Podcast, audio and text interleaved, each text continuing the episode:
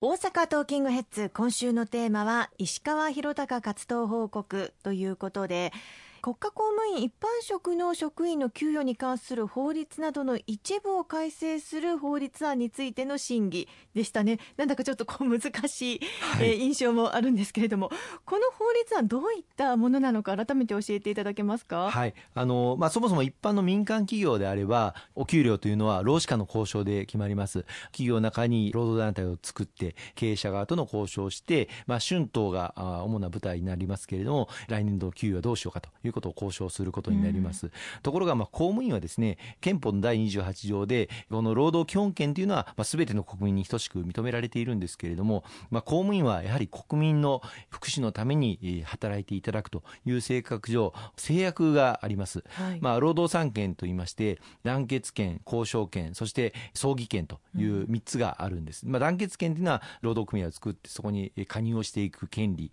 交渉権というのは、その労働組合が経営者側と交交渉する権利。そして3つ目の葬儀権というのはそれに納得がいかなかった場合に行動する権利。つまりストライキを行ったりする権利というものですが、やはり公務員が自分の給料に納得いかないからといってってストライキを行ったりとかしていては国民のさまざまな行政サービスがストップしてしまいますのでそういったことはやはり認められないというあの最高裁判所の判決が出ております。特にあの警察消防あるいは自衛隊海上保安庁などで勤務されている方々は、まあ、一切この労働三権というのは認められてないんですね、はい、で他の公務員の方々もストライキを行うというこの葬儀権は認められないという立て付けになっています。そうすると公務員は自分たちの給料についていて意見を言うことができない憲法上認められている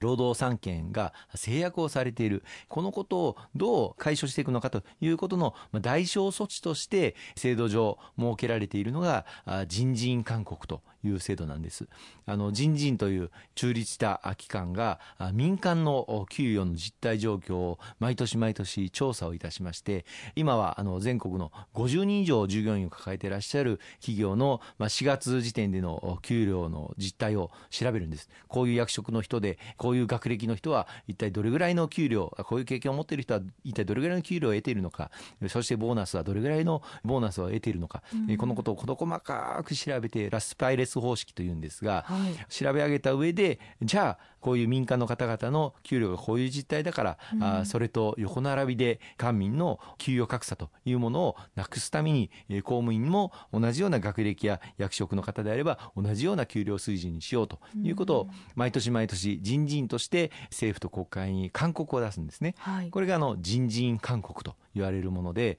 毎年8月頃に出てまいります。でこの人事勧告を受けて10月11月ぐらいまでに国会でじゃあ今年の公務員の給料はこれぐらいにしようということを、まあ、その基本的には人事勧告に従って決めるということで、国家公務員あるいは地方公務員も含めて憲法上認められている労働三権という基本的権利は制約されているけれどもちゃんと民間に合わせた給料は確保しようと、まあ、それによって公務員であったとしても、まあ、不当な労働が押し付けられるようなことがないようにしようということをまあ確保しているんです。まあ、今回も内閣委員会でこの給与法の改正を審議させていただいたというのが全体のまあバックボーンになりますね。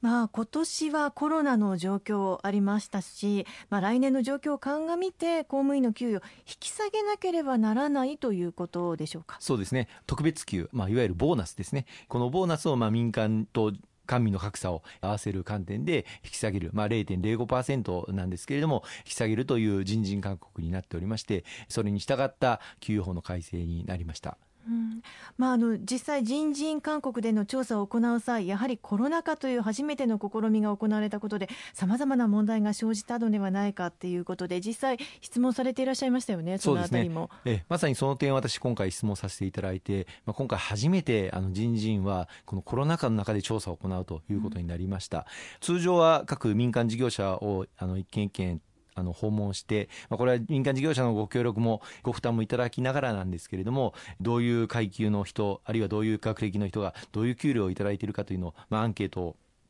きめ細やかに取りながら調査を行うんですが、まあ、今回はあの新型コロナウイルス特に4月5月の時点は緊急事態宣言も出されていましたので、はい。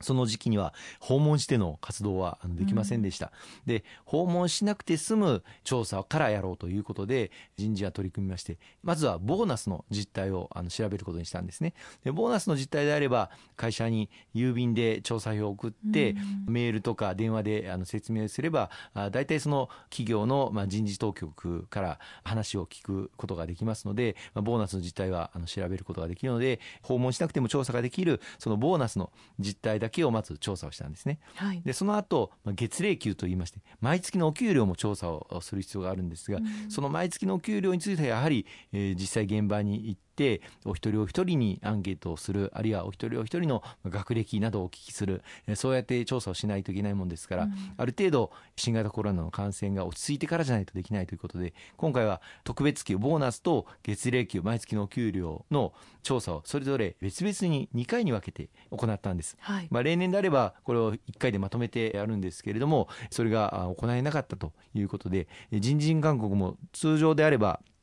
毎年夏8月頃には提出されるんですが、今年は2ヶ月遅れて10月、まあ、臨時国会始まる直前になってようやく提出をすることができたと、まあ、本当にあの調査に携わっていただいた方々あるいはまあ人事院の担当者の方々またこの調査をこの新型コロナの中で受け入れていただいた企業関係者の皆様のご尽力に本当にあの感謝を申し上げたいと思いますね、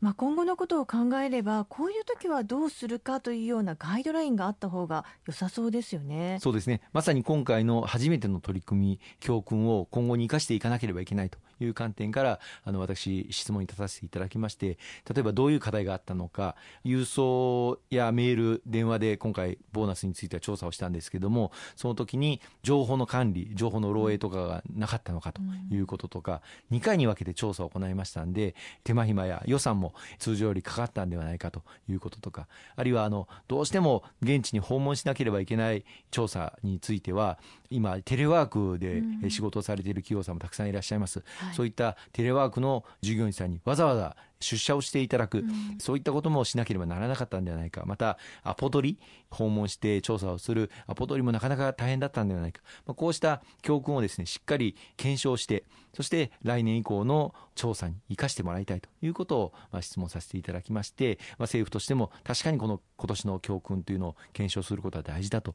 来年に生かしてまいりたいという答弁をあのいただくことができました。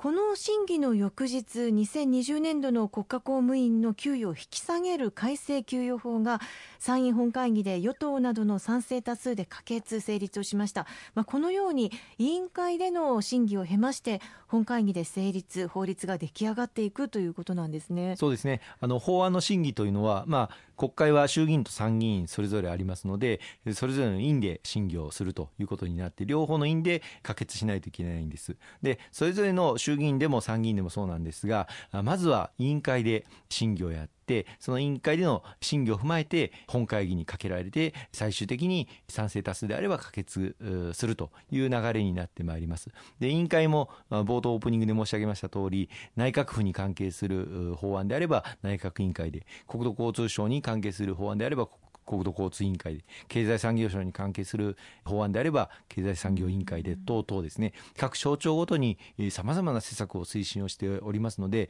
それぞれの委員会で専門的に、また技術的な審議もあのしっかりして、今後の日本の国家のために生かしていく、そういう審議を行っていくということが、なかなか国民の皆様に十分伝わってはいないんですけれども、連日そういった委員会の審議をやらせていただいているということをご認識いただければありがたいなと思いますね。